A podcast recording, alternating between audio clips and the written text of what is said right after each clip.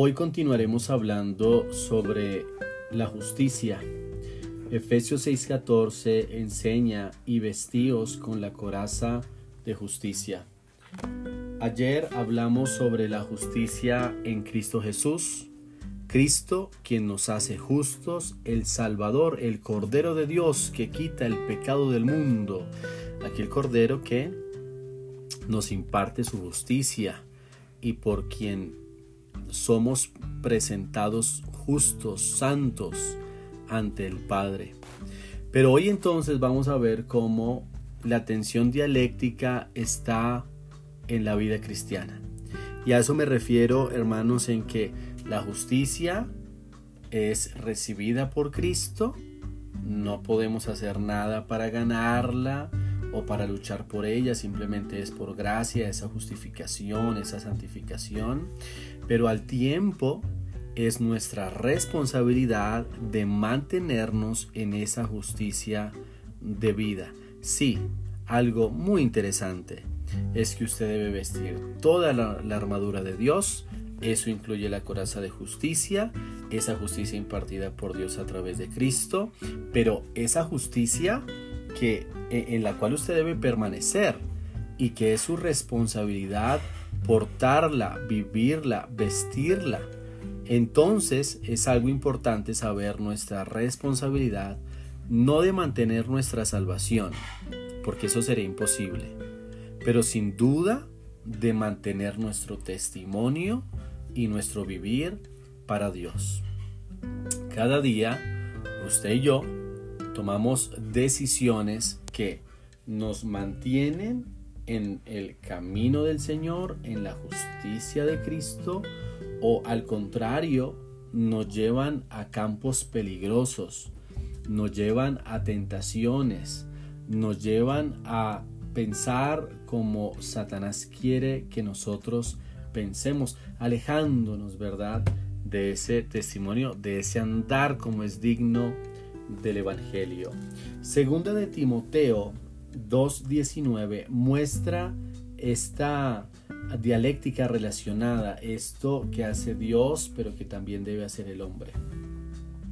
Segunda de Timoteo 2.19, pero el fundamento de Dios está firme, teniendo este sello.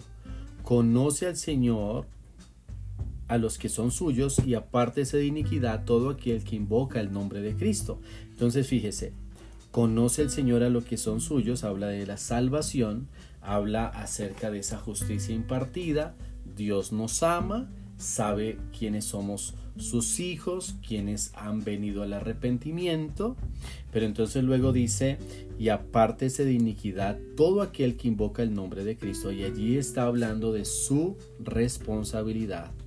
Debe usted, querido hermano, querida hermana, apartarse de lo malo, y dice allí, aparte de iniquidad, todo aquel que invoca el nombre de Cristo. Qué interesante, hermano, como aquel que niega a Cristo, aquel que vuelve al mundo, una de las primeras cosas que va a dejar de hacer es invocar el nombre de Cristo.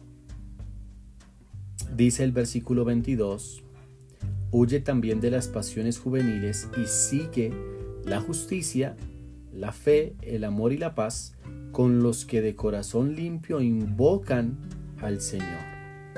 Entonces fíjese hermano, el mandato del versículo 19 es apartarnos del pecado porque invocamos el nombre de Cristo y el mandato del versículo 22 es huir de las pasiones juveniles y seguir la justicia y dice allí con los que de corazón limpio invocan al Señor.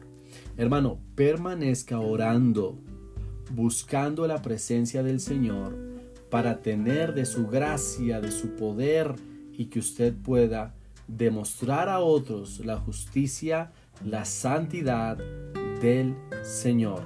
Dice el versículo 23, pero desecha las cuestiones necias e insensatas sabiendo que engendran contiendas.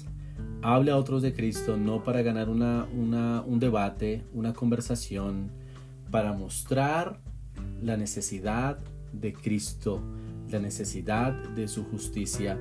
Querido hermano, piense por un momento ¿Qué aprende usted de, esta, de estos ah, pasajes bíblicos acerca de Dios? ¿Qué aprende usted acerca del pecado? Y sobre todo, querido hermano, ¿qué puede cambiar hoy para seguir andando en la justicia de Cristo? ¿Qué cambio le está guiando Dios a hacer hoy para cumplir eso? Apártese de iniquidad todo aquel que invoca el nombre de Cristo, huya de las pasiones y siga la justicia. Todos los días usted va a ser tentado a negar esa justicia de Cristo, a cambiarla por la suya propia, a negar el reino de Dios y cambiarlo o enaltecer su propio reino. Vista la coraza de justicia, apártese de iniquidad y siga la justicia de Cristo. Dios les bendiga.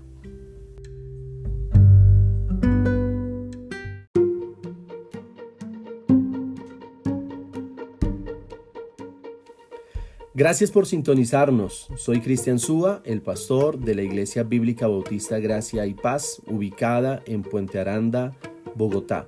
Nos encantaría saber sobre usted si usted tiene alguna petición de oración, alguna duda o quiere visitarnos. Está cordialmente invitado.